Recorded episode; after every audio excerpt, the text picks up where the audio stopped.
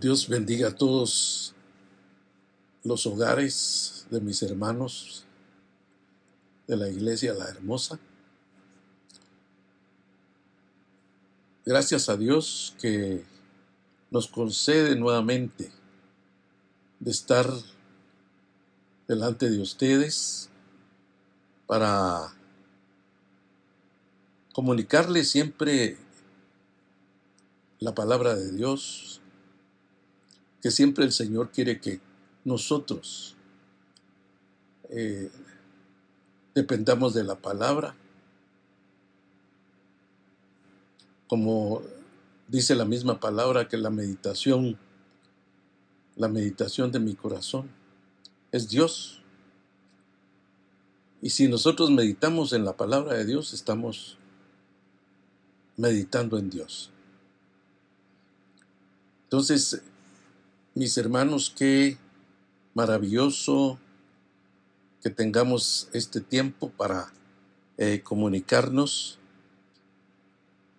y o comunicarles la palabra del Señor. Y recordemos que, que el Señor dice en su palabra que tenemos que circuncidar los oídos para oír su voz, porque a través de oír su voz, pues eh, una de las eh, virtudes que vienen a nuestro corazón, a nuestra mente, a nuestra vida, es desarrollarnos en la vida de la fe. Pues mis hermanos, vamos a, a entrar y en este momento quiero tocar el Salmo 19 que casi en toda la pandemia eh, agarré los salmos, pero no había agarrado el Salmo 19, aunque en la iglesia ya lo he dado varias veces, que siempre el Señor tiene algo eh, nuevo y vamos a ver entonces eh, este salmo en, tres divisiones, el Salmo 19. Y vamos a ver que del capítulo 1 al verso 6 vamos a hablar sobre la revelación de Dios en los cielos. Y empieza diciendo el Señor ahí Los cielos cuentan la gloria de Dios y el firmamento anuncia la obra de sus manos. Lo primero que, vamos a ver eh, que esta revelación en los cielos es primero que, que la revelación en los cielos es primero que, que cuentan, que cuentan o que proclaman, dice otra versión, la gloria de Dios. Eso, cuando nos habla de la gloria de Dios, nos habla de la grandeza y el poderío de Dios. Entonces eh, vemos que esta revelación en sí, cuando nosotros eh, vemos los, los cielos, eh, primero lo que tenemos que, que ver que e, ellos están proclamando la gloria de Dios. Sin voz, pero solo con que nosotros lo miremos, ya es un testimonio que está dando eh, están dando los cielos que cuentan la gloria de Dios. Pero después dice, y el firmamento anuncia la obra de sus manos. Anuncia la obra de sus manos. Eso quiere decir que el firmamento despliega la destreza de sus manos. Y, el firmamento en sí, en otra palabra, quiere decir la bóveda celeste, donde todos sabemos que ahí están los, eh, los astros, están eh, el sol, la luna, las estrellas. En eso se llama el firmamento. Pero de ahí dice la palabra de Dios, un día comunica su mensaje a otro día. Un día comunica su mensaje a otro día. Fíjese bien. Eso quiere decir que día tras día no cesan de hablar. Noche tras noche lo dan a conocer. Y todo ese, ese mensaje es, es sin voz, pero a través de lo que está hecho, pues eh, ese es el, el mensaje que Dios está dando, la revelación que Dios está dando de su creación. Aunque aquí solo está hablando de los cielos. Y después dice, dice claramente, no es un lenguaje de palabras, ni se escucha su voz, que, que dice la otra versión, hablan sin sonidos ni palabras. Su voz jamás se oye. Sin embargo, su mensaje se ha difundido por toda la tierra y sus palabras por todo el mundo. Entonces, fíjese cómo es eso que, que ese mensaje, esa revelación, sale por, por toda la tierra que aún los, los ateos que no quieren creer en Dios o que no creen en Dios, Ahí está la revelación de Dios en los cielos. Aquellos que dicen que no hay Dios, por eso es que el Salmo 14, no sé si lo ha leído, pero dice, el necio en su corazón, no hay Dios. Y ahí está hablando de los de los ateos. Dice el necio en su corazón, no hay Dios. Pero aunque ellos digan que no hay Dios, la revelación en los cielos es a dar testimonio de que hay un Dios vivo, un Dios verdadero, que ha creado toda esa grandeza. Por eso dice, no es un lenguaje de palabras ni se escucha su voz, pero por toda la tierra salió su voz y hasta el extremo del mundo sus palabras. Y esto también ya daba, ya, ya era un adelanto de que el Evangelio del Señor iba a salir por toda la tierra. Así es que nosotros eh, vemos eh, esta revelación gloriosa de, este salmo, pero cuando en el verso 5 eh, sobresalta el sol y dice, y este en el verso 4, perdón, dice, por toda la tierra salió su voz, y hasta el extremo del mundo sus palabras. En ellos puso tabernáculo para el sol.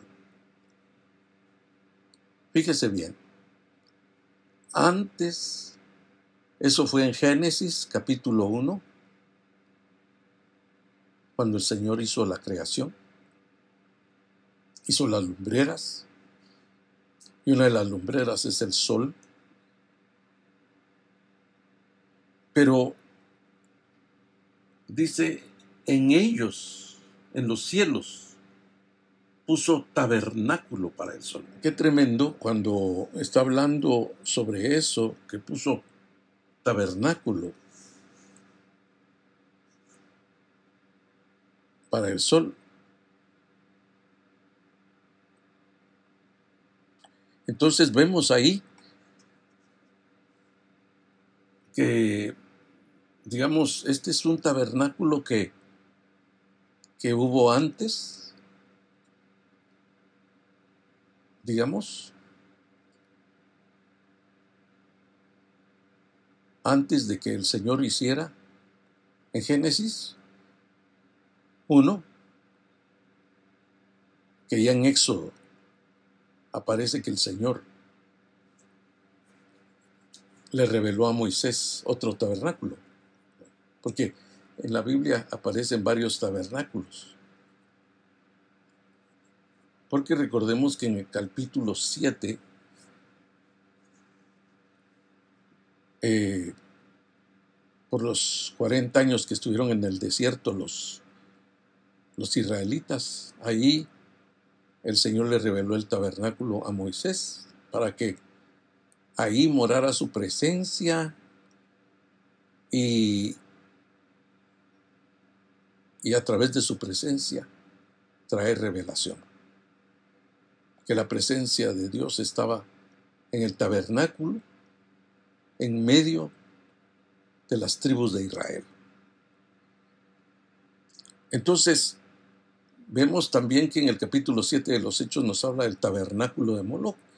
O sea, que era un tabernáculo para adorar a un dios llamado Moloch. Y que los hijos de Israel se tendieron a hacer su propio tabernáculo o adorar en ese tabernáculo. Pero mencionando pues de que hay habla de varios tabernáculos, el Señor, porque está el otro tabernáculo, el tabernáculo que está allá en la presencia de Dios, allá en los cielos, donde Él está sentado, donde Cristo está sentado a la diestra del Padre. Porque Hebreos así dice que el tabernáculo que hizo Moisés era copia del que está allá arriba. Pero note que, dice que el Señor, allí en los cielos, le puso un tabernáculo al sol, para el sol. Y qué lindo porque, porque dice, dice la palabra de Dios. Y este como, como esposo sale de su tálamo. Y se alegra cual gigante para correr el camino, como el ejemplo de un atleta que, que sale de, tiene su salida y tiene su entrada a la meta. Y por eso dice, y este como un esposo que sale de su tálamo. El tálamo eh, mencionándose ahí que en otra versión dice sale de su dosel o su dosel, es decir, un toldo, que era un ritual que se usaba en las ceremonias nupciales. Entonces vemos eh, como digamos, esos toldos que ponen eh, como carpas, como carpitas. Pero dice que ahí en los cielos le pusieron el Señor un tabernáculo. Y entonces dice, este como esposo sale de su tálamo y se alegra cual gigante para correr el camino. De un extremo de los cielos es su salida y su curso hasta el término de ellos. Es cuando el sol sale detrás de las montañas y también cuando hay montañas y también se esconde atrás de las montañas cuando se va terminando el día. Pero todo eso eh, es revelación que el Salmo da. Y dice, se alegra como un valiente que emprende la carrera. Por eso es que cuando el sol sale, uno lo ve como un día esplendoroso, la aurora.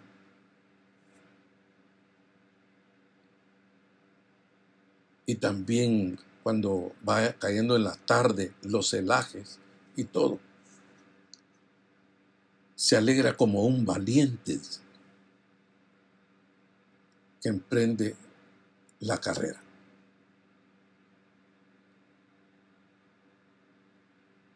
Qué, maravilloso eh,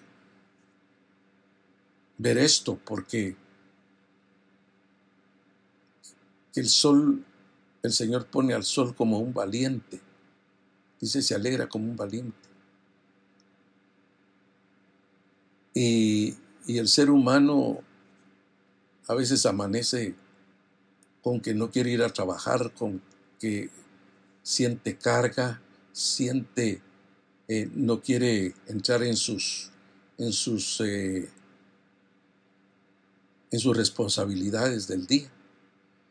En cambio, el sol dice se alegra como un valiente y emprende la carrera, que es eh, la función del sol es de darnos el calor del día la claridad del día. Y dice que su fuerza tiene en las mañanas hasta el, calor del sol, sus rayos, hasta tienen vitaminas.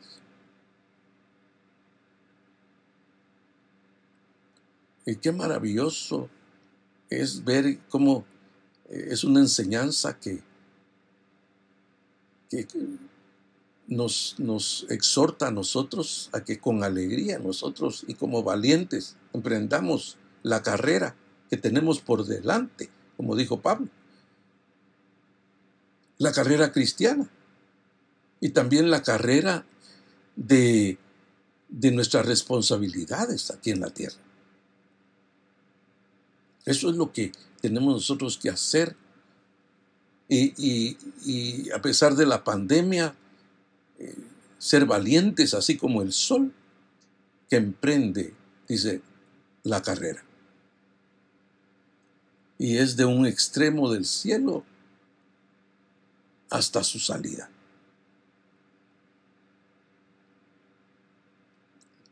El sol viene saliendo como a las seis de la mañana y se va escondiendo como hasta las seis de la tarde. Doce horas.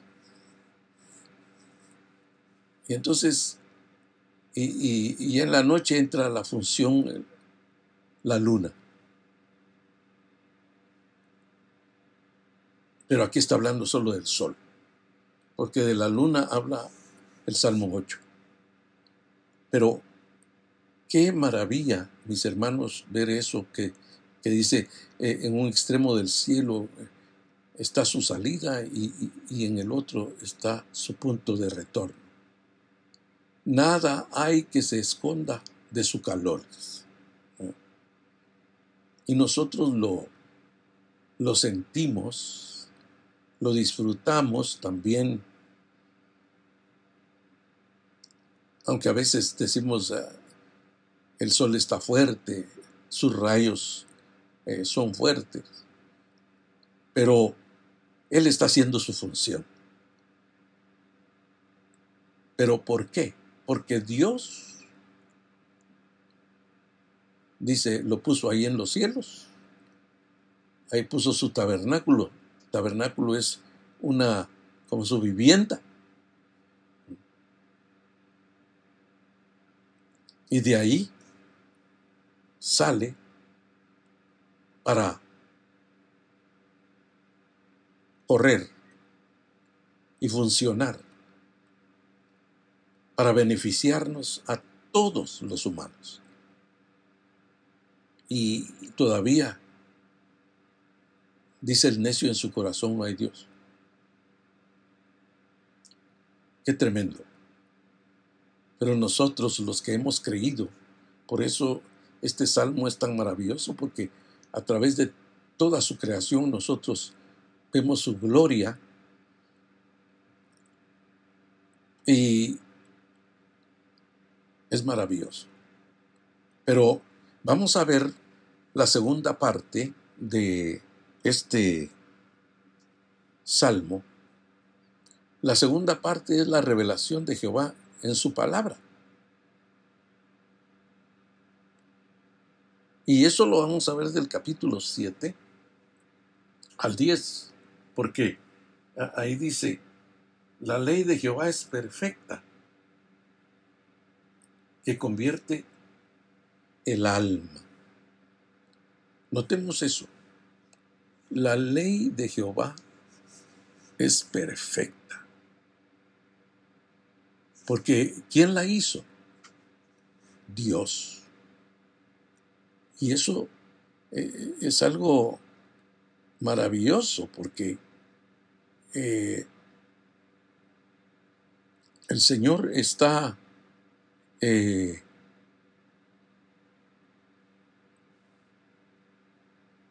dándonos a entender ahí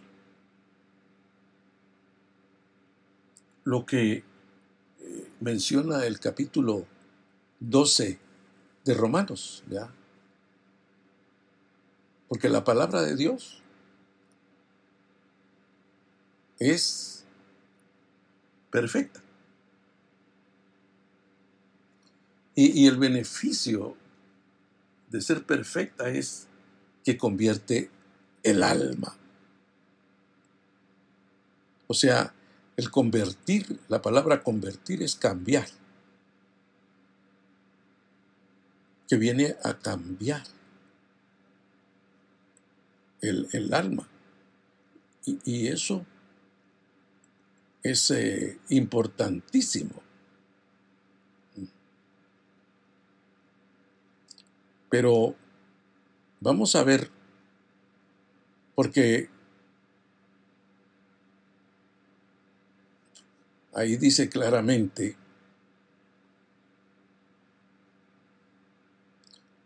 que anuncian dos cambios en vez de la revelación de Dios en la naturaleza. El tema es ahora su revelación en las escrituras. En lugar del nombre Dios, el cual se aplica especialmente al Señor en su relación con todo el mundo, hallamos Jehová, la ley de Jehová. ¿Eh? Porque en, la, en la parte de, que vimos de la revelación en los cielos, habla, los cielos cuentan la gloria de, dice, de Dios. Pero cuando ya habla, digamos, de la revelación escrita, de las escrituras, dice, la ley de Jehová, de Jehová es perfecta. Claro, es el mismo Dios, pero qué interesante que en lugar del nombre Dios, en el verso 1, del verso 1, el cual se aplica especialmente al Señor en su relación con todo el mundo, hallamos Jehová, este nombre se emplea más en la relación con Israel. Efectivamente, aquí pasamos de la revelación con Israel. Efectivamente, aquí pasamos de la revelación general de Dios a todo el mundo, que es a través de la revelación de la creación.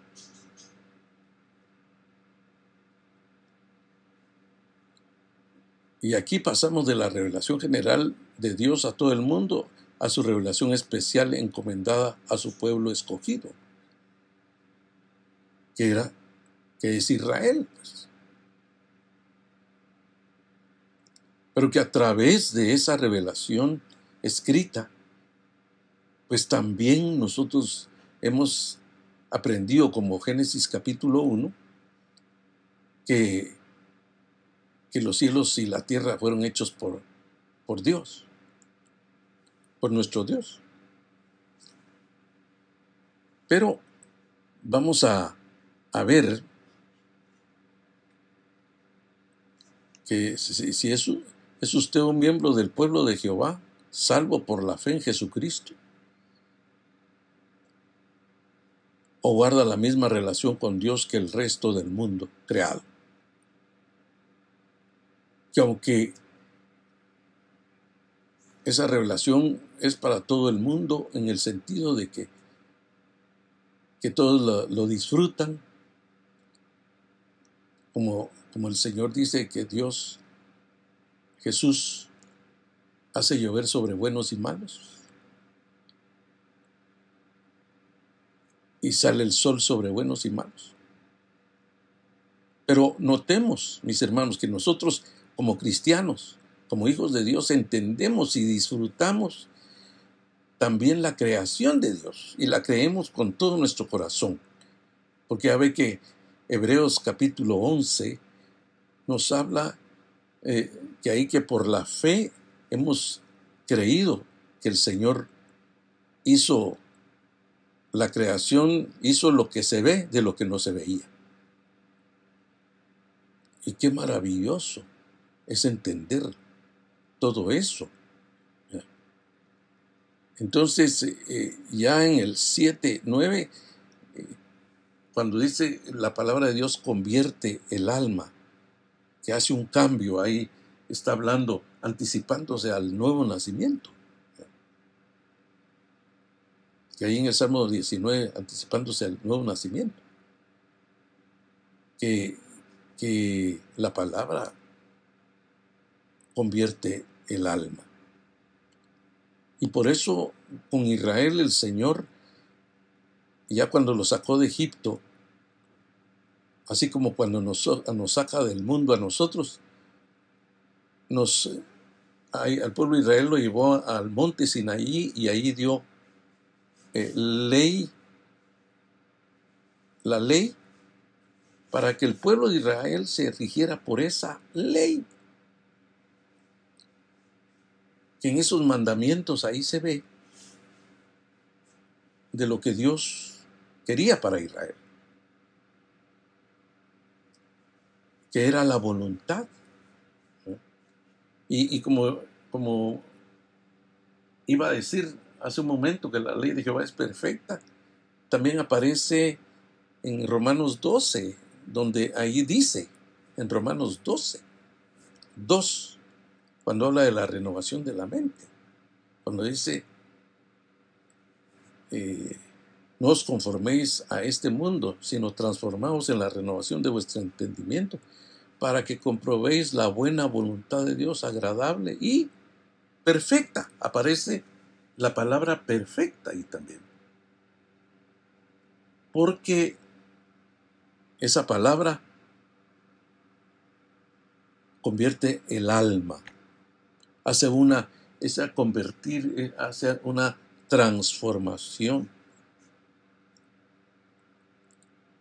donde la vida de uno eh, pues cambia. Es que, cada día vamos cambiando.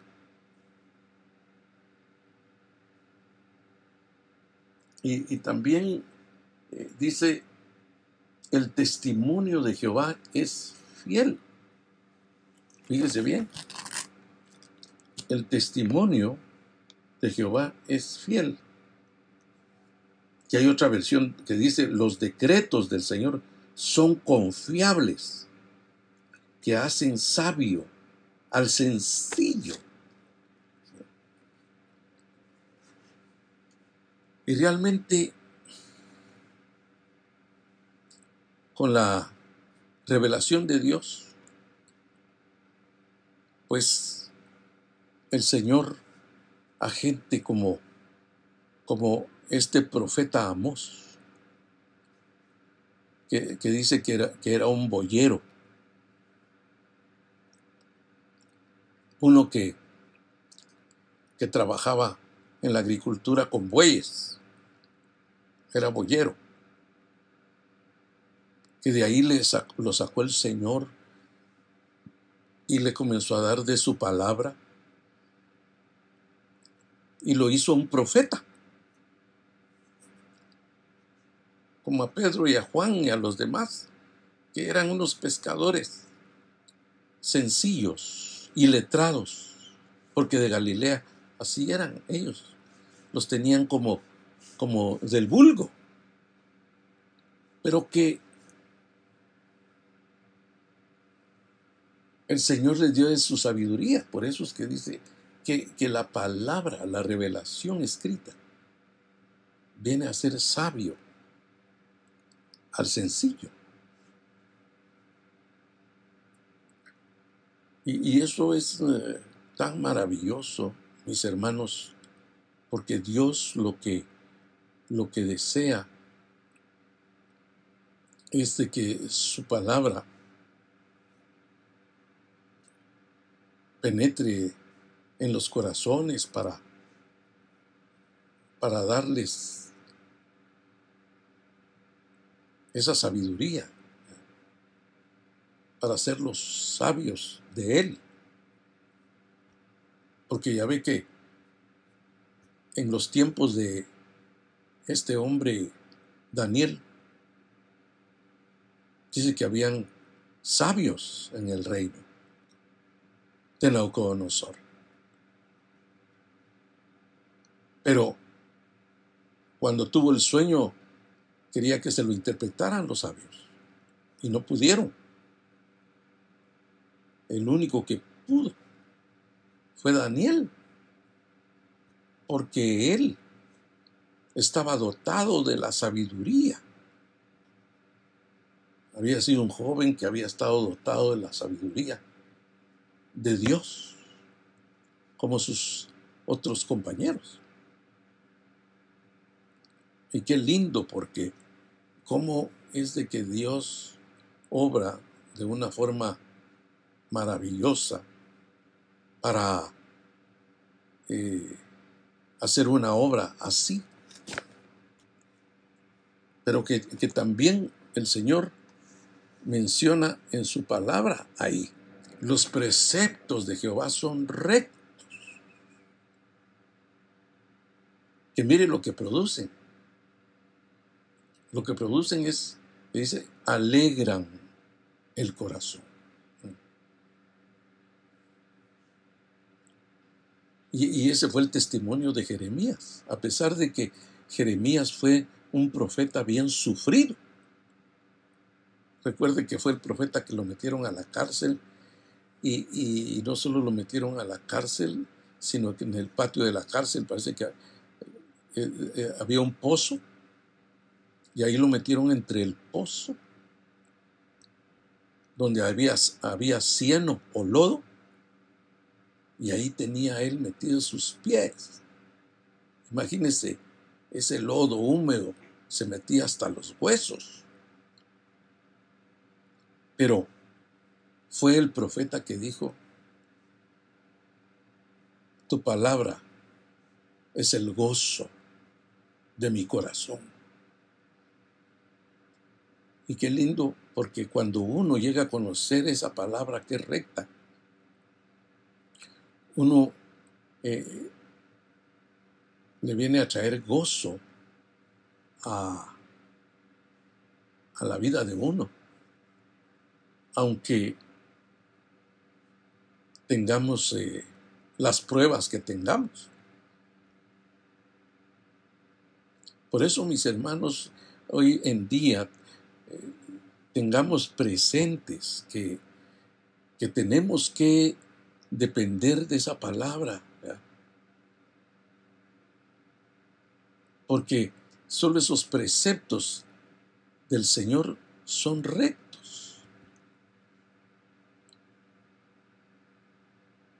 Y, que nos van a alegrar el corazón, que nos van a llenar de, de gozo nuestro corazón. Porque qué lindo es cuando el mensaje de la palabra de Dios se está dando y la persona siente alegría y hasta grita un gloria a Dios o unas palmas, porque se está gozando en la palabra. Porque solo el Espíritu Santo puede hacer eso en nuestra vida, que nos gocemos, porque el Espíritu Santo también es un espíritu de gozo. Y cuando uno ya tiene el Espíritu Santo y oye la palabra de Dios, eso, eso trae el gozo. Hay gozo. Es como cuando los ángeles les llevaron el mensaje a los pastores y cuando les anunciaron el nacimiento del Señor. Ellos dice que se llenaron de gozo cuando, en las vigilias de la noche, en el frío, en el sereno, eh, eh, haciendo su trabajo. Ahí se le aparecieron los ángeles cantando. Gloria a Dios en las alturas. Porque ha nacido un Salvador, Cristo el Señor. Él salvará a su pueblo y sus pecados. Es un mensaje de la palabra de Dios que están dando los ángeles. Y eso trajo gozo al corazón. No trajo carga, porque la palabra de Dios no, no va a dar carga a nadie sino va a traer gozo. Porque son rectos. También dice, el mandamiento de Jehová es puro, que, que alumbra los ojos. Qué maravilla. Cuando dice es puro, es limpio que alumbra los ojos, como cuando habla en, en Apocalipsis 3, ¿verdad? Compra colirio para que veas. Eso es llenarse uno de la palabra de Dios para, para que nuestros ojos tengan colirio, estén limpios por el Espíritu Santo. Porque el Espíritu Santo es un espíritu que ilumina a nuestros ojos espirituales para que veamos, para que conozcamos más al Señor, nuestro Dios, en su palabra. Pero también dice el temor de Jehová es limpio, permanece para siempre. ¿Qué dijo Jesús? El cielo y la tierra pasarán, mas mi palabra no pasará. La gloria del hombre es como la flor de la hierba, dijo Pedro. Mas, la palabra permanece para siempre. Es una palabra eterna. Como cuando Pedro dijo, ¿A quién iremos, Señor, si solo tú tienes palabras de vida eterna? ¿Quién se lo había revelado a Pedro? Solo Dios, por el Espíritu. Y, cuando dice los juicios de Jehová son verdad, son todos justos. Eso es una enseñanza preciosa, porque dice, en la versión que yo tengo aquí dice, las leyes del Señor son verdaderas. Cada una de ellas es imparcial. O dice, son todos justos.